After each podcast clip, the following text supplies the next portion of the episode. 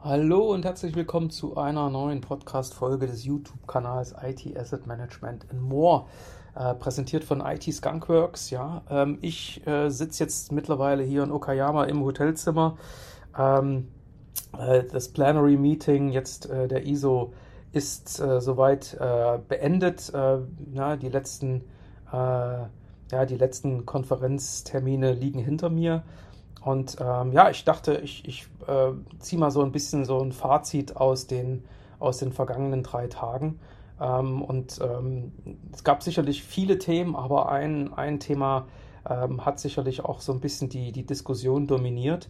Äh, und zwar steht die ISO IEC 1977-1, also die Norm für IT Asset Management, kurz vor einer Aktualisierung. Das wird sicherlich noch ähm, einige Monate dauern. Ich gehe auch davon aus, dass wahrscheinlich die Fourth Edition, also sozusagen die, die vierte Variante dann dieser Norm erst äh, im Laufe des nächsten Jahres ähm, veröffentlicht wird. Ja, ähm, aber ähm, Ron Brill, der das Ganze dann eben auch vorgestellt hat, hat äh, ähm, im Rahmen der Diskussion unter anderem darauf hingewiesen, dass man versuchen wird, ähm, ja, die ISO-Norm ähm, viel stärker eben an, ähm, ja, an das Framework von FinOps ähm, auszurichten oder das Ganze so ein bisschen zu synchronisieren. Finde ich absolut richtig, äh, kann ich direkt schon vorausschicken, denn ähm, am Ende, und das war ein Kommentar dann von einem der Teilnehmer, äh, ist das nicht eigentlich IT Asset Management für die Cloud? Ähm, ich sehe das eigentlich genauso und ich habe immer mir gedacht, warum ähm, ne, ich meine, versucht man da jetzt gerade irgendwie so das so auseinander zu dividieren? Ich meine, jetzt gibt es eben ganz klar den, ähm, den Auftrag äh, in Richtung der Working Group äh, bei der Aktualisierung eben dieses, äh, dieses Standards dann die, ähm, nennen wir es mal, vielleicht eben die Dinge, die momentan im Rahmen von FinOps hier und da noch anders gemacht werden. Also wirklich die Frage anders. Ich möchte das ganz bewusst mal mit einem Fragezeichen versehen. Aber dass man darauf eben auch entsprechend äh, in der, in der ISO-Norm mit eingeht. Also beispielsweise ähm, dort eben äh, bestimmte Attribute, die FinOps mit ähm, mitführt, ähm, äh, wenn es um eben Definition von Prozessen oder um Ergebnisse geht, dass die auch in der ähm, ISO-Norm mit enthalten sind. Außerdem, dass man sich so ein bisschen wegbewegt von dieser Tierlogik, ähm, die es eben in der ISO-Norm gibt, hin zu den eher ähm, drei großen Prozessgruppen innerhalb der FinOps, also den Prozessgruppen äh, Inform, Optimize, Operate. Ähm, muss ich auch sagen, finde ich äh, viel praxisnäher als äh, das, was dann eben in der, in der ISO da letztendlich äh, über die drei Tiers äh, beginnt, eben mit Trustworthy Data, ähm, Lifecycle Integration, Optimization dann entsprechend ähm, dann ähm, versucht wird zu transportieren. Ja, ähm, und das, das wirkt ja auch immer so ein bisschen so, als, na, ich meine, klar, man braucht immer erstmal Daten, um überhaupt dann irgendwelche Prozesse zum Laufen zu bekommen oder Entscheidungen zu treffen. Und insofern ist das sicherlich äh, essentiell und äh, ich könnte jetzt auch sagen, dass natürlich in Form ähm, letztendlich auch das Thema beispielsweise Trustworthy Data so in gewisser Weise als als, als Basis hat, aber da geht es eben unter anderem schon direkt darum, dann äh, eben mit, äh, mit ähm, eingesammelten Daten dann entsprechend eben auch Entscheidungsträger im Unternehmen zu versorgen, um äh, bestimmte Prozesse damit zu beschleunigen. Also ähm, da, wie gesagt, das ist für mich viel prozessnäher oder viel näher an der Realität als wie die ähm, oder als die IT Asset Management nun das momentan definiert. Ähm, und in dem Zusammenhang ist unter anderem eben auch geplant, dann in Summe, da, wird es dann eben spannend, ähm, 29 IT Asset Management Prozesse dann äh, in der Norm mit abzubilden, ähm, die sich dann in verschiedenen äh, Gruppen wiederfinden, also von äh, Asset Data Visibility und Availability. Und da fallen dann so Sachen drunter wie Discovery and Inventory, Normalization, Purchase Transaction Details, Entitlement Ownership, Metering Usage, Demand Forecast, ja. Ähm, dann die nächste Gruppe Asset Analysis, ja, Spend und Entitlement, Consumption and Usage, Current and Future Needs and Demand, Environmental Sustainability, da wird es ja nochmal den neuen Standard geben, Uh, Risk and Opportunity, ja. Dann Financial and Business Management, das ist sozusagen dieser ganze Block zu Inform. Und dann eben im Bereich äh, Optimize, das ist sozusagen der nächste Prozessblock, äh, äh, wie gesagt, das so ein bisschen eben in, ähm, in Anlehnung oder Übernahme der, der äh, Ansätze aus FinOps gibt es dann eben dieses, dieses Thema Asset Right Sizing, ja, Spend and Entitlement, Consumption and Usage, Contractual Terms, Environmental Impact, auch da nochmal so ein bisschen in Richtung ne, Sustainability. Und dann gibt es eben den Bereich Operate und da gibt es auch noch mehrere Prozesse und ähm, eine Prozessgruppe, nämlich Asset Lifecycle Management mit den Punkten Request and Approval, Development and Release, Procurement and Allocation, Deployment and Provisioning, Monitoring and Maintenance, Deprovisioning und Disposal, also wie gesagt der gesamte Lifecycle, ne, also sozusagen von der Bedarfsfeststellung hin bis irgendwann zur Ausmusterung und dann aber noch ergänzend eben Audit Management, Contract and Renewal Management, Vendor Management, Tool and Automation ähm, Management, Data Quality Management, Security Management, IT Service Management. Also da ist natürlich eben jetzt sozusagen ein Zusammenrücken erkennbar.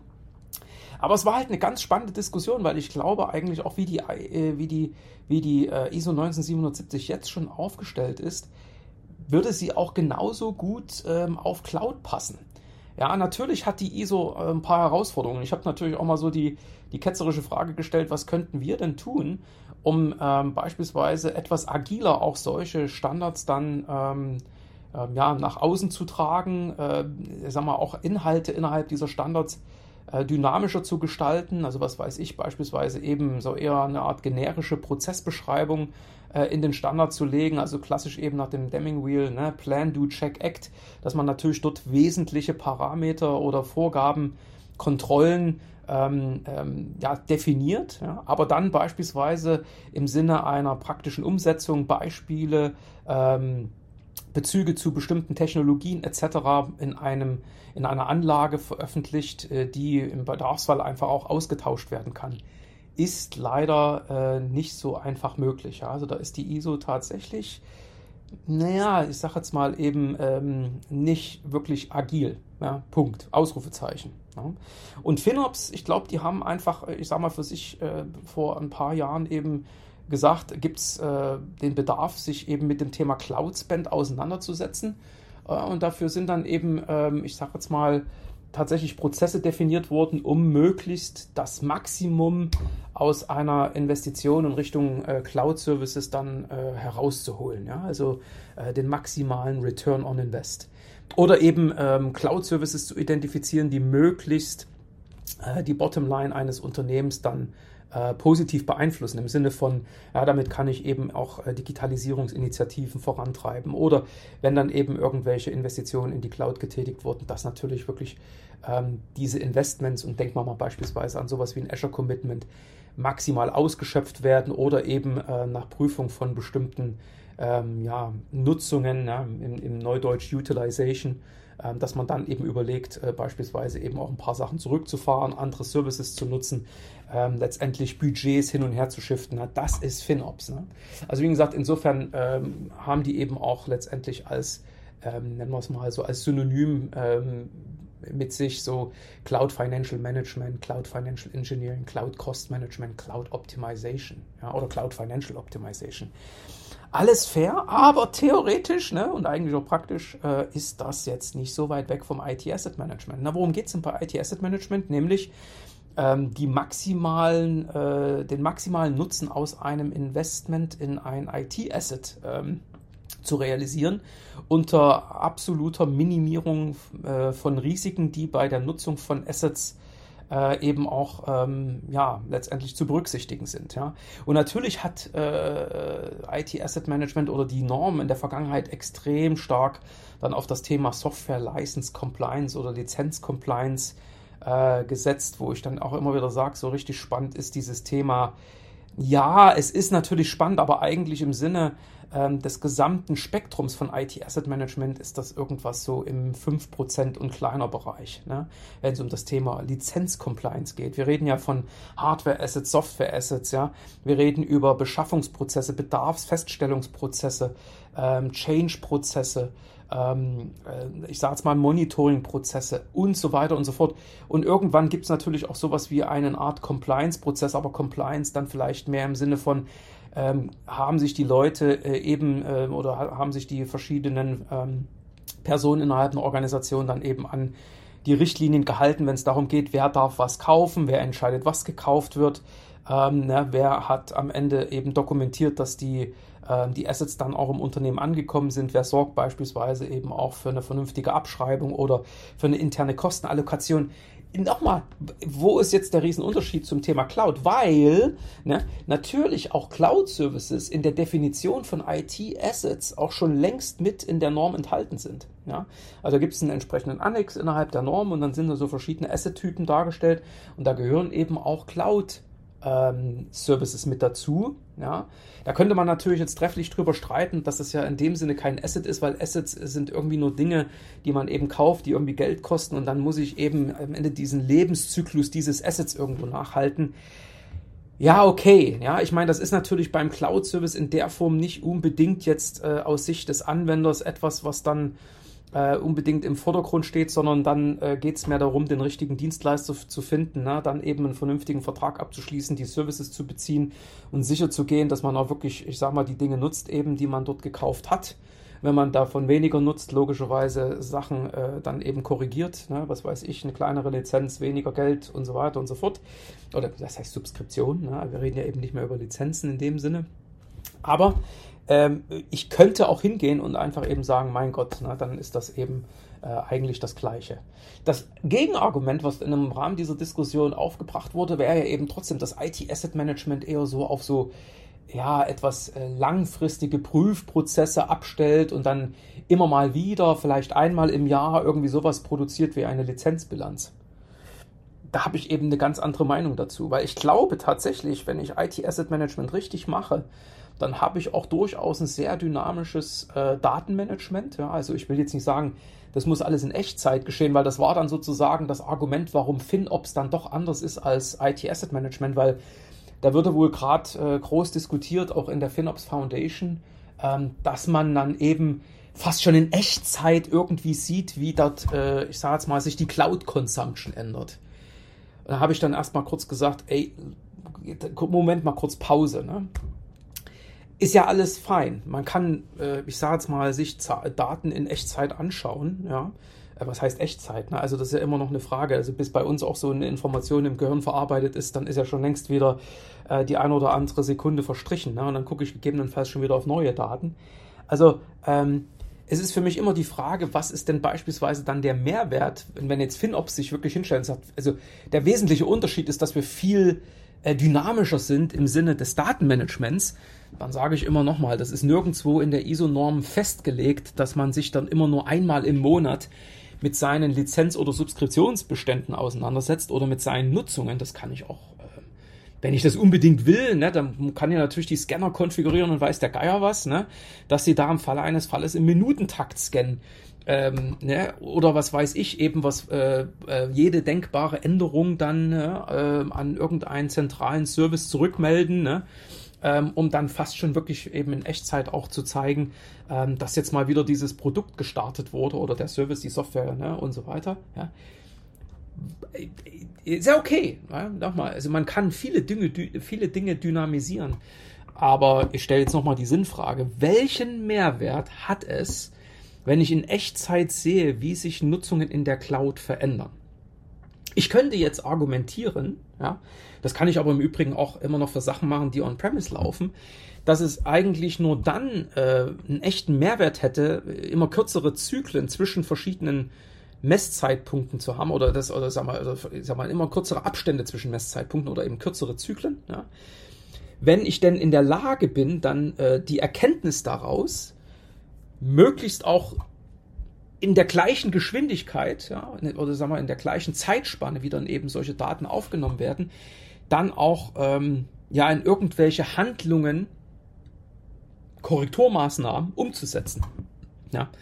Ähm, und da muss ich jetzt schon mal sagen, ähm, ich kenne wenige, äh, und jetzt muss man ja schon sagen, also äh, nochmal, wenn ich jetzt überlege, ich als Mensch müsste das jetzt machen, also ich müsste jetzt entweder ähm, ähm, in irgendeine Softwareverteilung gehen oder in eine äh, Paketierungslösung und dann sagen, pass auf, irgendwie, äh, oder auf eine Cloud-Administrationsplattform, meinetwegen eben äh, von äh, Microsoft, ja, wenn es um die Online-Services geht, wie Exchange Online und so weiter und so fort. Ja.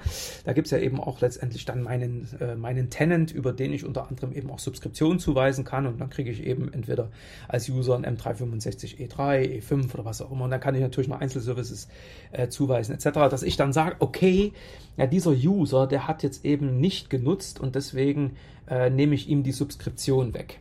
Also man merkt schon an dem Beispiel, das ich jetzt gewählt habe, das ist ja nichts, was am Ende äh, in einem Prozess münden wird, äh, wo jetzt irgendwie wirklich im Millisekundentakt Subskriptionen zugewiesen oder wieder entzogen werden. Das macht doch kein Unternehmen. Ja. Okay, vielleicht ist, jetzt könnte man als Gegenargument bringen und äh, bin ja sozusagen hier the voice of reason auch, ja. Ähm, ja, was ist denn aber jetzt mit solchen Sachen wie zum Beispiel eben äh, Workloads, die, ähm, die dann eben auf so einem Hyperscaler laufen, ne? in Azure, Google Cloud und AWS? Okay, fairer Punkt. Also ähm, da, da habe ich natürlich auch meine äh, virtuellen äh, Serverinstanzen, die dort entsprechend laufen, wenn es sich denn um sowas handelt, eben wie Infrastructure as a Service. Und ähm, da könnte ich ja jetzt hingehen und sagen, wenn ich also feststelle, dass ähm, ein Server zu groß dimensioniert ist, ja, was weiß ich, ne, der hat dann eben irgendwie gerade eine, eine, eine Last von nur 20 Prozent, ja, und ich habe das vielleicht als, als wesentliches Kriterium definiert, um dann in ein anderes Template zu wechseln. Ich meine, so beliebig skalierbar sind dann eben diese Ressourcen auch nicht. Da gibt es immer standardisierte Templates. Dann könnte ich ja theoretisch auch dann auf diese, äh, auf diese Hyperscaler-Administrations- äh, äh, Oberfläche dann äh, zugreifen und dann sagen, okay, jetzt verschiebe ich dann sozusagen oder ich rekonfiguriere diese, diese virtuelle Maschine und gebe der ein anderes Template. Ja? Und dann im Hintergrund, da muss ich jetzt eigentlich nicht viel machen, das macht dann am Ende eben äh, sozusagen im Hintergrund so ein Approvisionierungsprozess vom Hyperscaler selber. Ja? Ähm, okay. Aber selbst dann, ja, also liegt dann zwischen diesem, ich schaue auf Informationen, ja, Realtime, und ich habe es jetzt wirklich im System geändert. Doch auch mindestens Minuten, wenn nicht gar Stunden. Und hier kommt ja noch was ganz anderes zum Tragen.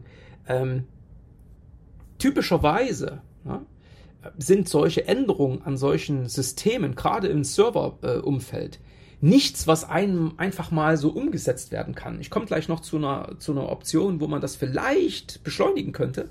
Aber normalerweise sind das alles Change Requests. Ja? Da könnte ich jetzt sagen, das ist ein Standard Change. Äh, und ein Standard Change, ähm, nichtsdestotrotz äh, ist es heute nicht unüblich, dass dann in Unternehmen so ein, Standard Change ähm, zu bewerten ist. Durch, ich sage jetzt mal, ne, Architektur, durch äh, Security, durch IT-Betrieb, durch im Falle eines Falles eben Compliance, Datenschutz. Ähm, Vielleicht sogar in Deutschland noch durch einen Betriebsrat, was weiß ich. Ja. Ähm, und die müssen alle auch noch am Ende, äh, ich sage jetzt mal, diese Veränderungen bewerten, ihr Feedback dazu geben. Da kann es sein, dass dann irgendeiner ein Bedenken hat, das wird dann zurückgespielt, dann muss man erstmal erklären, warum dann dieser, dieser Change sinnvoll ist, ja, und dass dann eben vielleicht auch auf dem Weg das Bedenken ausgeräumt werden kann. Ey, das passiert doch nicht im, im Echtzeit, ja. Da liegen im Falle eines Falles, ja, also gerade wenn dann noch Betriebsräte mit einzubeziehen sind. Es ist heute nicht ungewöhnlich, dass dann eben so ein, ein IT-Board vom, vom Betriebsrat, ja, dass die sich dann eben auch nur aller Wochen treffen, ja. Und wenn ich bis dahin warten muss, dass ich am Ende eine Freigabe für eine Änderung in der Cloud bekomme, ja, ja, dann aber herzlichen Glückwunsch. Ne? Dann, bis dahin ist vielleicht schon die Welt ganz anders. Ja? Also da ist so viel Wasser bei mir, zumindest äh, ne, in Köln, den Rhein runtergeflossen. Da kennst du den Rhein nicht wieder. Ne? Also da, da stelle ich nochmal die Frage, wozu braucht es dann also Echtzeitinformationen? Wenn das eben das einzige Kriterium ist, was dann am Ende den Unterschied ausmachen soll zwischen FinOps und IT Asset Management, dann mache ich da ein extrem dickes Fragezeichen dahinter. Gleichwohl ist das natürlich durchaus spannend, eben möglichst viele Messpunkte zu haben, ja, also historische Messpunkte, um dann auf Basis von diesen Daten, ich sage es mal, sowas wie Muster zu erkennen, also darüber dann auch eine Logik laufen zu lassen oder erstmal überhaupt erstmal analysieren und dann eben, sagen wir, irgendwie so ein paar Korrelationen zu erkennen. Da muss man aufpassen, ne? dass bis hin vielleicht eben zu einer gewissen Kausalität. Das ist ja eigentlich das viel Wichtigere, ne? dass man einfach nicht nur sagt, immer wenn dann irgendwo, ich sage jetzt mal, links was passiert, äh, entsteht rechts irgendwie äh, das und das Ergebnis oder verändert sich, äh, ich sage jetzt mal, die, die Utilization, die Nutzung so oder so. Ne? Also äh, äh, na, das ist jetzt erstmal, wenn man so will, erstmal eher so auf dieser Ebene eben Korrelation, ne? also Mustererkennung, wo ich sage also, äh, immer wenn äh, bestimmte Veränderungen eintreten, ergibt sich dann eben ein ein konkretes Ergebnis. Und das könnte ich natürlich dann zumindest mal nutzen, kritisch hinterfragen und könnte das dann eben in eine, ja, ich sage jetzt mal, in eine, eine gewisse Logik überführen, die ich dann anwende, um ähm, zum Beispiel dann eben so eine Art Vorhersage, also so eine Art Forecast zu machen, um zu sagen, naja, wenn ich jetzt weiß, über die letzten ähm, so und so viele Monate haben wir immer äh, gesehen, dass, was weiß ich, zum Monatswechsel gibt es eine Lastspitze, ähm, in, der, äh, in der Mitte des Monats äh, geht die Nutzung massiv zurück und so weiter und so fort, dann könnte ich natürlich jetzt sagen, okay, Daraufhin werde ich jetzt einen Prozess etablieren, um entweder, ich sage es mal, das System bis zur, äh, zur erwartenden Lastspitze runter zu konfigurieren oder hoch zu konfigurieren, ja, damit ich eben den Betrieb sicherstelle, aber eben trotzdem die Kosten ähm, in einem vernünftigen Niveau halte. Ne? Okay, aber wir reden dann eben immer noch über einen Change. Und jetzt könnte ich mir natürlich eins überlegen, ähm, lassen wir mal diese ganzen von mir gerade genannten und teilweise extrem bürokratischen Prozesse in Unternehmen außen vor, weil ich meine Gott, Softwareentwicklung ist mittlerweile agil und irgendwie ist ja alles agil und FinOps ist agil. Wenn man sich dann mal eben solche Prozesse anschaut, wie solche Änderungen umgesetzt werden, also wenn ich wirklich sage, ich muss da irgendwie ein System hoch oder runter skalieren, ein System aktivieren, deaktivieren, ja, ich meine im Bereich Softwareentwicklung, da wird ja mal schnell irgendwie eine Maschine hochgefahren, ja alles okay. Oder wenn ich dann natürlich irgendwie ein Dienstleister bin, der dann irgendwie so, so, so einen Workload-Balancer im Hintergrund braucht, um eben sicherzustellen, dass die Service-Level eingehalten werden im Sinne von Verfügbarkeit oder Elastizität eines Systems und deswegen wird mal so ein bisschen mehr Speicher reingepustet und da ein bisschen weniger. Alles fairer Punkt. Ne? Das sind aber eher die Dienstleister, die dann solche Services den Kunden bereitstellen, von denen ich jetzt gerade spreche, die ja dann sich überlegen, äh, brauche ich jetzt noch eben eine virtuelle Maschine oder nicht? Ja? Aber selbst wenn man eben diese Prozesse außen vor lässt, die eben im Sinne der Bürokratie äh, ja jetzt eben bei vielen Unternehmen eigentlich erstmal einzuhalten wären. Und wie gesagt, dann rede ich über mindestens Stunden, ja. Also ich meine, ich kann jetzt keinen Emergency Change äh, anfordern, den kriege ich normalerweise in 24 Stunden durch, aber das muss wirklich was absolut Kritisches sein und nicht sowas wie, ich habe da mal festgestellt, wir können irgendwie 5,50 Euro sparen, wenn ich jetzt die Instanz kleiner mache, ja. Dann brauche ich irgendetwas, was ich vor abgestimmt habe, wo man sagt, pass auf, wir dürfen uns innerhalb eines bestimmten Korridors, und das hat dann eben Security schon abgenickt, Betrieb abgenickt, äh, der Betriebsrat abgenickt und alle, die irgendwo ja so als eben Stakeholder oder eben ähm, Functional Approver, ja, also die, die eigentlich dann eben ähm, die entsprechende äh, Verantwortung oder Rolle innehaben, äh, dort solche Änderungen zu bewerten und eben auch gegebenenfalls äh, abzulehnen oder im besten Falle freizugeben, ne? dass ich mit denen schon abgestimmt habe, dass man sich in einem bestimmten Korridor bewegen darf, ja?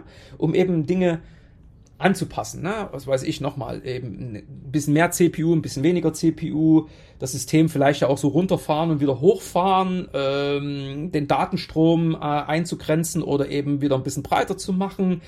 User zu aktivieren, zu deaktivieren. Ja, ja, ich meine, aber ich muss also sehr klar erstmal Spielregeln definieren, in denen sich dann eine solche Veränderung abspielen kann. Ja, und dann, äh, ne, damit das dann eben auch wirklich möglichst effizient funktioniert, bräuchte ich auch noch ein Tool, was mir bei dieser Umsetzung hilft. Weil wenn ich das versuche, jetzt alles dann auch in dieser vielleicht dann etwas stärkeren Dynamik nachzuhalten, ich sehe jetzt beispielsweise, jetzt gibt es eine Lastspitze, jetzt muss ich also sehr schnell reagieren, ja, ich muss jetzt also, ich glaube, nach unten korrigieren, das, das, das ist nicht so, so kritisch, wäre ja viel schlimmer, wenn jetzt eben festgestellt wird, wir haben uns gerade total optimiert, ja, die Instanz ist jetzt auf dem kleinsten verfügbaren Template, peng, ne, Plötzlich geht die Nutzung hoch, warum auch immer, ja, und plötzlich ist die Instanz kurz vorm Zusammenbrechen. Also ich muss da jetzt was nachschieben, ich muss, was weiß ich, auf ein größeres Template wechseln, etc. Ne? Wenn ich dann eben nicht schnell reagiere und durch die ganzen Prozesse durch muss, dann habe ich ein Problem. Also man kann es ja auch zu Tode optimieren. Ne? Aber lange Rede, kurzer Sinn. Egal wie ich es dann halt anstelle, ne, um dynamisch zu sein, bräuchte ich aber auf jeden Fall irgendetwas Technisches, was mir hilft, diese Änderung umzusetzen. Also ich brauche sowas wie ein Tool. Ja? weil wenn ich, wie gesagt, selbst per Hand mache, ja, und ich hätte vorher die Freigabe schon eben mir vorab eingeholt, weil ich mich eben in diesem definierten, vorher geprüften und freigegebenen, mit Blut unterschriebenen Korridor bewege, ja, also in diesem Spielfeld, ja, muss es trotzdem irgendeiner machen. Ja. Und nochmal, so eine Änderung ist eben zwar vielleicht hier und da mit bisschen Klick und Klick, aber bitte immer dran denken, das ist trotzdem vielleicht nicht so schnell gemacht, weil, ne? die Person muss gerade mal zum Mittagessen, ne? ist krank, im Urlaub. Ich meine nochmal, ich meine, am Ende gibt's da jetzt auch nicht gefühlt 100 Leute, die nichts anderes machen, als wie in so einem Leitstand ähm, eben auf die aktuelle Nutzung schauen und dann irgendwie mit viel, viel Klicki-Klicki ähm, jetzt dann eben die Änderung umsetzen. Also nochmal, was brauchst Es braucht ein Tool.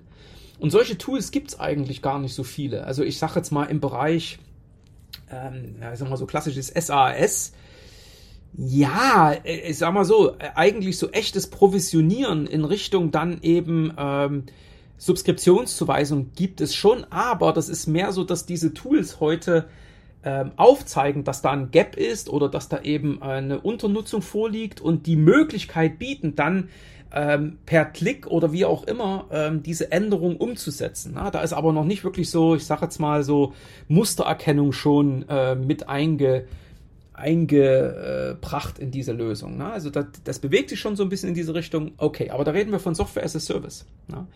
Ist vielleicht auch nicht ganz so kritisch, wenn ich meinem User aus Versehen dann seine Subskription entziehe, der am nächsten Tag äh, versucht sich dann mit dem System oder mit dem Service zu verbinden und eine Fehlermeldung bekommt, ja, ihr Account wurde deaktiviert, macht halt ein Ticket auf. Äh, ne? Im besten Fall ist das Ding, äh, wenn es vor allen Dingen dann über einen Self-Service-Prozess geregelt ist, äh, innerhalb von einer Stunde wieder verfügbar. Aber es führt trotzdem zu einer Prozessunterbrechung. Also auch nicht gut. Aber nochmal, Software as a Service vielleicht nicht so problematisch, aber im Bereich Server, wo da momentan ja auch fast so mit äh, das meiste Geld reingeht. Ne? Also wenn man eben wirklich so klassische Infrastructure as a Service äh, Angebote nutzt, ne? also was weiß ich in Azure, ne? ähm, da gibt es nicht so viele Lösungen, die das dann automatisiert umsetzen. Oder beispielsweise dann in so Hybridstellungen dann Workloads aus der On-Premise-Umgebung, äh, aus dem Data Center dann in Richtung Cloud schieben oder kurzzeitig wieder zurückholen. Oder in der Cloud halt mal irgendwie sowas wie eben nochmal so, so temporäre ähm, Kapazitäten dann aufmachen, um sie dann wieder zurückzubauen, sobald dann eben die Lastspitze abgedeckt ist. Nochmal, so viele Lösungen, die das können, gibt's nicht. Also wie gesagt, mir fällt beispielsweise erstmal in dem Zusammenhang nur die Lösung von IBM ein, Turbonomic, ähm, die da durchaus äh, von Interesse sein könnte. Ja, aber ähm, daneben, da wird's dann schon, äh, da wird's dann schon spannend. Ne?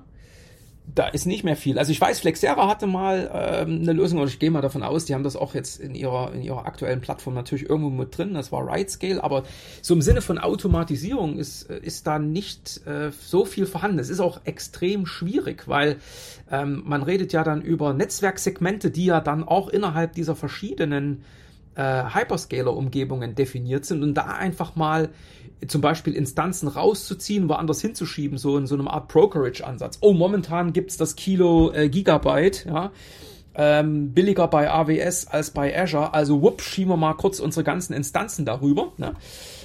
Also, wie gesagt, auch das ist so ein bisschen Wunschdenken. Da, wie gesagt, der, die Entwicklung geht in eine Richtung, dass man sowas äh, zukünftig sicherlich technologisch unterstützen kann. So, das war jetzt viel Text, kann ja immer viel reden.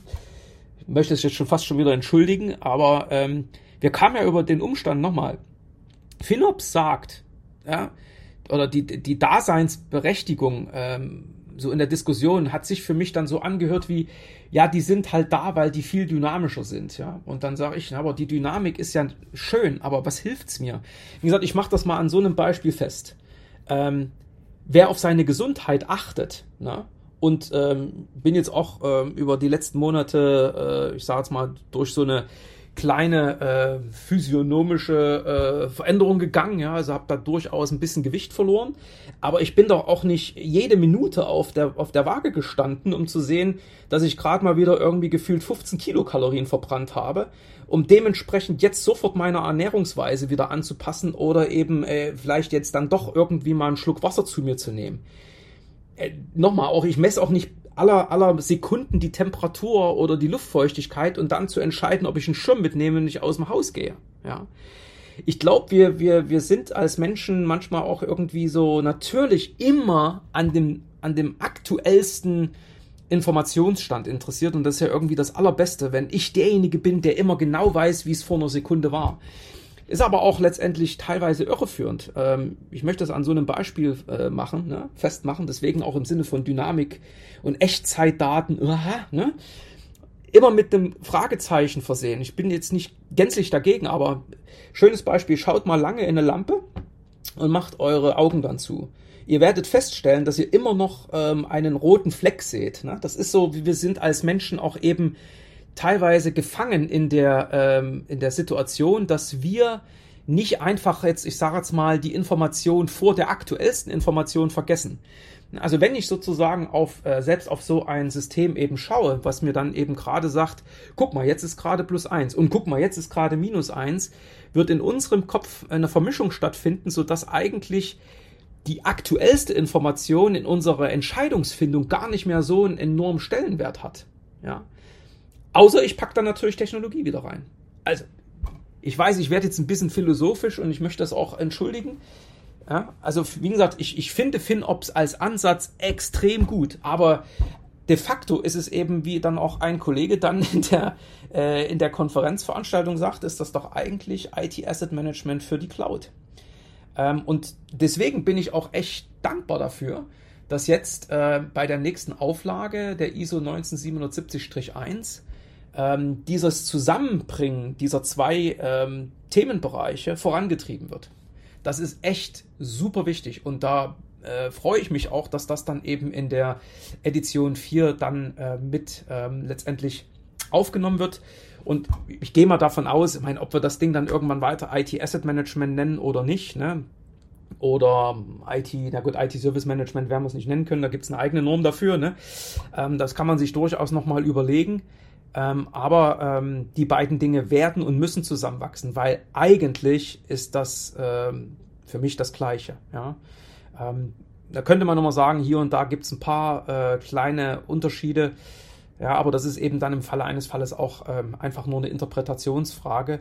Wenn man es auf die grundlegenden Prozesse zurückführt, sind IT Asset Management und FinOps Zwillinge. Ja? und äh, dann ist es fällt auch echt schwer eigentlich zu sagen, wer wer ist. Ähm, und ähm, insofern ähm, ja, bin ich mal ganz gespannt, eben dann auch die ähm, dann hoffentlich baldige äh, Entwurfsversion für die Edition 4 zu sehen. So viel als Zusammenfassung. Ja, sorry, wenn das diesmal ein bisschen philosophisch gewesen ist, ähm, aber das mal nur auch so vielleicht als Food for Thought. Ähm, also, ja, wer sich mit FinOps auseinandersetzen möchte, der soll das auf jeden Fall tun. Ähm, das soll hier kein Bashing sein, im Gegenteil. Ich will nur sagen, ne, ähm, wir sollten aufpassen, dass wir ähm, immer versuchen, einfach hinter neuen Begrifflichkeiten herzurennen und dann immer zu denken, das ist jetzt deswegen besser, weil Rider jetzt Twix heißt. Ne? Ähm, und sonst ändert sich nichts. Äh, und die letzte Werbung, die ich mal bei Twix gesehen habe, die fand ich auch ganz spannend. Ne? Wer dieses zumindest äh, die deutschen Zuhörer kennen, gab es eine Werbung, ne, welcher, welcher der beiden Twix-Riegel ist besser, der rechte oder der linke? Und man muss ja eigentlich feststellen, am Ende schmecken beide gleich. Ne? Also aus Reiter wird Twix, da gibt es zwei Riegel und beide schmecken gleich. Genau das ist für mich FinOps und IT Asset Management. Also, ähm, insofern äh, schöne Grüße noch aus äh, Okayama und äh, ja, bis bald zur nächsten Folge auf dem äh, Podcast hier ähm, IT Asset Management in More. Bis dahin, allen eine schöne Zeit. Ciao.